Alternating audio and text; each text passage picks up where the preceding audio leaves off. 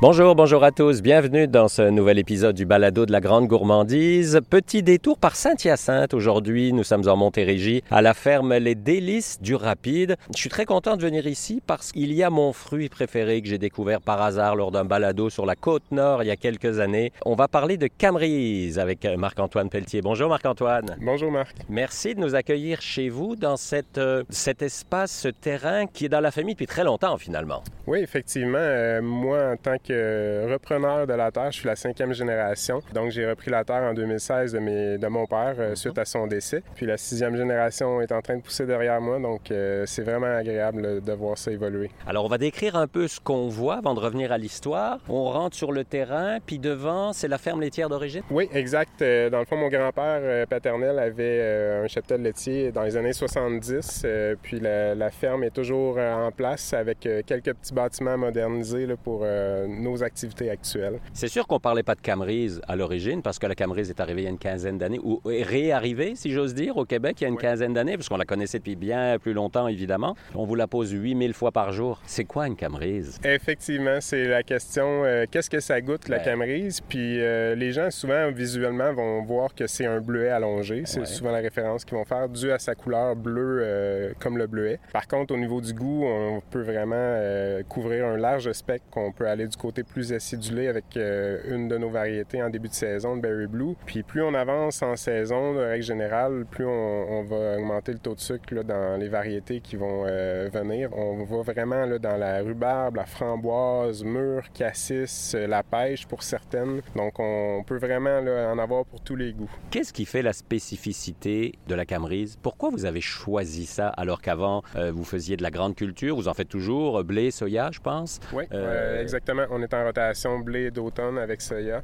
Bon, qu'est-ce qui a fait que la Camerise est arrivée dans le plan d'affaires, si j'ose dire? C'est ça, c'est un projet que j'avais commencé en 2015 avec mon père euh, avant son décès pour justement éventuellement reprendre la ferme euh, de ma façon. Et puis on est tombé sur la Camerise, moi et ma conjointe, puis on a vraiment tombé en amour avec le fruit. le goût était tellement particulier et avec aucun référent qu'on connaissait, que c'est juste ça, on s'est dit ça va faire une belle différence sur le marché pour le grand public, justement, qui peuvent euh, euh, goûter à quelque chose de nouveau. Puis on est parti avec cette idée-là, puis on visait euh, justement un, petit lopin de la terre familiale pour débuter nos activités. Finalement, en 2016, on a triplé le projet suite au décès à mon père. On s'est dit on se lance, on, y va, on fonce. Puis est-ce que la réponse est là? J'imagine que oui. Vous avez quasiment 50 000 pieds aujourd'hui, c'est énorme. On voit un terrain devant nous. Je vois pas l'autre bout, tellement c'est loin, tellement c'est grand. Oui, c'est euh, environ un kilomètre de long, juste le champ de Camerise, euh, puis multiplié par 54 ans. C'est assez impressionnant, effectivement. La majorité des gens euh, sont vraiment étonnés de la superficie que ça couvre. C'est vraiment agréable, puis on, est vraiment fiers du résultat final maintenant, après les quatre années d'implantation qu'on a fait de 2017 à 2020. Alors, on pourrait peut-être se rapprocher des arbres pour que vous ben nous le décriviez, qu'on voit un peu ce qui fait la Camerise. D'abord, c'est un, arbre, un, arbuste, on va le dire. C'est très bas, quoi. Ça fait 2-3 pieds de haut approximativement. Là, c'est ben, sûr, dans les plus jeunes, effectivement, ça, ça va varier, en fait. Euh, mais ultimement, les plants, quand ils sont à maturité, vont varier entre 4 et 6 pieds environ de, de, haut. Donc ici, on est devant les plus jeunes qui font entre 2 et 3, je dirais. Oui, ils ont à peu près 5 ans. Donc, il en reste encore du temps. Puis, euh, les plants vont prendre environ 1 à 2 pieds de haut euh, par année. Par année. Donc, ça va relativement vite. Puis, ça dépend des cultivars. Il y a des variétés comme le Berry Blue qu'on a en avant de nous, c'est mhm. vraiment un type de part érigé, très profilé, un peu comme les bleuets. Et son, voisin, ben, c'est dans la famille des indigos. Ici, on a du indigo tree qui est euh, plus buissonnant, je dirais. Euh, donc, euh, c'est ça. Donc, plus à terre, un, mhm. profil bas. Mais c'est ça. Le profil de l'arbuste va varier vraiment d'une variété à l'autre. Alors, on a vraiment de la chance parce que ce matin, il a plu, puis on voit de l'eau perlée sur les arbustes. C'est vraiment quelque chose de très beau en plus. Hein. Oui, exact. Puis c'est la façon, en fait, de l'arbuste pour conserver les fruits. Euh, parce que les fruits de la camerise euh, sont très fragiles euh, et susceptibles à l'humidité. Donc, aussitôt qu'ils rentrent en contact avec l'eau, la conservation vient d'être altérée. En ayant le feuillage, ben, souvent les gens vont dire, mon doux, il n'y en a pas beaucoup dans les arbres. Quand on lève le feuillage, tout de suite, on voit rapidement que les, fruits se cachent en dessous des feuilles, justement, pour ah éviter le soleil et la pluie, qui sont les deux facteurs qui vont altérer le fruit généralement. Parce que la camerise a cette spécificité, et c'est ce que moi j'adore dans ce fruit, c'est que vous le mettez en bouche, c'est comme un peu résistant et d'un coup, ça explose. Oui, c'est très juteux. Un coup que la, la pleure est, franchie, là, on tombe dans un aspect très juteux. Puis euh, le fruit lui-même a des pépins à l'intérieur, mais c'est imperceptible en bouche. Mange, ça. Exact. Donc, c'est vraiment agréable. puis on peut faire tout ce qu'on veut avec ce petit fruit-là. Le défi de la Camerise, donc votre défi, et vous et votre équipe, et notamment avec Emmanuel, votre conjointe, c'est que vous avez un mois pour tout faire approximativement? Oui, bien, chaque variété va durer environ une semaine et demie à deux semaines pour certains sur le plan. C'est vite, c'est euh, rapide. oui, c'est très rapide. Euh, le mûrissement s'effectue euh, au courant du mois de juin, début juin pour nous en Montérégie, vu qu'on est un petit peu plus dans le sud. Aussitôt que les fruits sont prêts, là, c'est on a une semaine et demie environ pour les récolter, pour garder une qualité optimale dans le, fruit. Passer ça, c'est toujours faisable, mais là, on tombe plus côté juteux, confiture et détérioration du fruit. Alors justement, le défi, vous pouvez pas faire juste de l'autocueillette avec autant de kilomètres de plan, forcément. Donc, vous y allez dans le, la, congélation, j'imagine, et puis dans plutôt la restauration, les produits. Euh, exact. On est directement dans cette phase-là de, développement d'entreprise. Euh, on a commencé avec la congélation euh, les premières années, puis là, on est en développement de produits pour attaquer le marché du HRI principalement, puis la vente au détail aussi qu'on va élargir nos, points de vente suivant la saison 2023. Donc, HRI, on parle d'hôtellerie, restauration institutionnelle hein, pour, euh, pour les gens qui nous écoutent. C'est quoi votre défi, hormis le temps, euh, la météo, parce on peut rien y faire, hein, mais est-ce que vous avez un défi de distribution, de personnel pour les ramasser? Parce que quand même, ça en fait des kilomètres de Camerise, ça en fait des tonnes de Camerise. C'est beaucoup de tonnes à gérer. Euh, c'est sûr qu'il y a un défi à l'entreposage. on est en train de, pallier tranquillement, pas vite, de ce côté-là. Sinon, c'est sûr que le, le, plus gros défi reste encore la commercialisation pour nous et pour plusieurs producteurs étant donné que, comme vous l'avez dit d'entrée de jeu, le, grand public encore, euh, c'est un fruit méconnu pour la plupart. C'est un réel challenge, je dirais, euh, hormis la récolte, euh, la commercialisation demande un plus grand défi. Alors aujourd'hui, vous proposez justement de l'autocueillette. Ça vous aide, mais c'est plus une activité agro-touristique qu'autre chose finalement. Oui, définitivement. L'autocueillette est un infime pourcentage de notre récolte annuelle. mais c'est sûr que ça nous aide à faire connaître le fruit parce que le bouche à oreille est notre meilleur ami. Puis on, fait vivre euh, une belle expérience aux gens. Les gens, quand ils arrivent, peuvent goûter les variétés du moment. Donc, euh, déjà, ils peuvent se faire une bouche euh, puis une tête sur le, fruit, puis qu'est-ce qu'ils peuvent aimer le plus ou moins. Puis ils peuvent cueillir un panier de, chaque variété s'ils veulent pour vraiment voir les différences après. C'est toutes des choses qui sont disponibles à la ferme, puis on, veut justement faire découvrir le plus possible la camerise, mais aussi les différentes variétés. Puis la meilleure chose à faire, c'est d'en mettre une dans la bouche pour savoir c'est quoi. Finalement. Exactement. L'essayer, c'est l'adopter. oui, c'est ça. Hein? Parce que la camerise, après, on l'utilise comme n'importe quel autre fruit, finalement, que ce soit dans une tarte, euh, une, vinaigrette, enfin peu importe, là, une salade, il n'y euh, a pas de limite. Là. Non, exactement. Euh, la créativité puis notre imagination est notre limite, en fait. Ça. donc, c'est ça. C'est une autre question qui revient très souvent. La plupart des gens nous demandent qu'est-ce qu'on fait avec les camerises. On les mange. exact.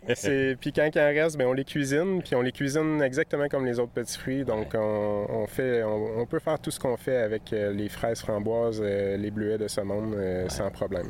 Alors, pour les gens qui veulent venir, comment ça fonctionne? Est-ce qu'il y a des horaires d'ouverture? Comment ça marche? Bien, chez nous, on est ouvert 6 jours sur 7. Donc, euh, on prend un, petit répit euh, le mardi pour nos activités opérationnelles. Mhm. Sinon, le lundi, mercredi, jeudi, on est ouvert de 8h à 13h. Puis le vendredi, samedi, dimanche, de 8h à 17h pour accueillir les gens en, autocueillette. ils ont juste à se présenter sans réservation, simplement chez nous. Puis on va leur attitrer un, un endroit pour la cueillette selon les variétés qu'ils préfèrent. Alors, vous avez un petit kiosque, donc les gens peuvent même venir déjeuner, parce que vous faites des forfaits les fins de semaine notamment? C'est ça. Quand les gens arrivent à, notre kiosque, bon, il y a l'autocueillette, il y a notre fameux slotch aussi qui est très apprécié de tous. À la couleur euh, très foncée, on dirait presque de la réglisse tellement elle est sombre. Hein. Oui, oui, oui, définitivement. Mais c'est la couleur euh, naturelle du fruit. Puis sinon, on a une panoplie de produits euh, dérivés aussi là, qui sont disponibles au kiosque. Et les fameux déjeuners aussi le week-end pour soit deux personnes ou plusieurs personnes, juste à se présenter ou réserver en ligne, idéalement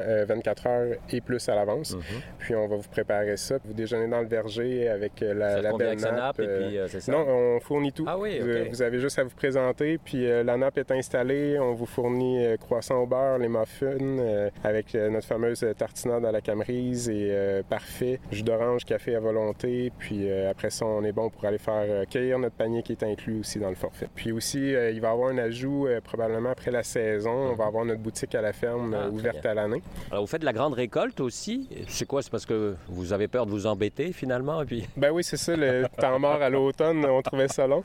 Non, en fait, c'est juste la, continuité. Euh, on, a un autre lopin de terre. Ouais, c'est ça. On continue ce qu'on faisait euh, si bien avant. On l'a actuellement en 2023, on va sortir une récolte de soya biologique pour la consommation humaine. Puis l'année prochaine, on risque de tomber dans le blé d'automne pour euh, toujours dans la consommation humaine. On veut juste poursuivre la tradition qui, qui a commencé culture bio chez nous en 2005, puis on veut la poursuivre pour continuer de pouvoir alimenter, dans le fond, le, peuple québécois le plus possible. Alors, qu'est-ce que ça change d'être biologique? Alors, on sait que c'est moins de et ainsi de suite, mais qu'est-ce que ça change et pourquoi vous avez pris cette décision d'être bio, justement? Bien, nous, ça faisait partie de nos valeurs. C'était ancré en nous depuis toujours. Euh, puis, je suis la deuxième génération, en fait, à, à œuvrer dans le biologique. Donc, ça a été pour moi un no-brainer. Je, cherche le mot français, mais j'y ai pas pensé longtemps dans le sens que c'était déjà là, puis je voulais juste continuer euh, ce que mon père avait mis en place. Puis, on le voit aujourd'hui avec tous les, effets néfastes que les pesticides peuvent amener sur la santé humaine. Euh, j'avais pas le goût de jouer là-dedans non plus à tous les matins. Donc, tout ça mis ensemble, mais ça fait en sorte qu'on est bio, puis on continue de l'être, puis euh, avec tous les challenges que ça implique. Oui, c'est ça, c'est euh, encore plus de travail. Oui, définitivement. Les, les, journées euh, sont pas courtes ces temps-ci, vous mais... vous n'avez pas choisi le chemin le plus court, disons. Hein? Non, non, non. Ça fait très différent de ah mon ancienne vie d'ingénieur qui, était, qui faisait du 8 à 5, mais je retournerai pas en arrière. Là, vous faites du 5 à 8 et encore. Oui, c'est ça. c'est du lever du soleil au coucher du soleil. C'est ça. Les deux mots qui reviennent le plus dans nos balados quand je parle aux entrepreneurs, c'est commercialisation et distribution. C'est les deux mots qui sont tellement, on va le dire en anglais, un challenge au Québec. Là, c'est vraiment drainant. Ah, définitivement. Surtout, ben, en tout cas, moi, je le vis bien dans la Camerise, euh, ce challenge-là, étant donné qu'il faut faire découvrir le fruit, il faut le, faire connaître autant aux détaillants qu'au grand public, parce que c'est pas tous les détaillants. Ben, de plus en plus, ils commencent à le connaître parce qu'il y a une demande aussi du public, mais euh, reste que dans les trois, quatre dernières années, c'est encore un défi réel. Il va falloir continuer de, faire du push pour que ça prenne sa place comme les autres petits fruits au Québec. Alors, dernière question. J'autocueille de la Camerise où j'en achète parce qu'on n'est pas obligé de cueillir. On peut venir vous en acheter fraîche le matin, c'est beaucoup mieux, vous le disiez. Comment je la conserve le plus possible vu que c'est hyper fragile? Oui, bien c'est ça. Ça, c'est une autre question aussi. Les gens ont tendance à croire qu'il faut laver la Camerise avant de l'entreposer pour la conservation. Mais c'est tout faux. En fait, il faut faire le contraire. Il faut lui toucher le moins possible. Le, moins de manipulation, le mieux elle va se conserver. Donc on lave dernière minute avant de manger finalement? Même pas. en fait, non, euh, non c'est ça. Ben nous, en étant bio, il n'y a, pas de souci, il n'y a aucun pesticide qui rentre chez nous, mais euh, l'idéal, c'est, c'est vraiment une technique du paresseux.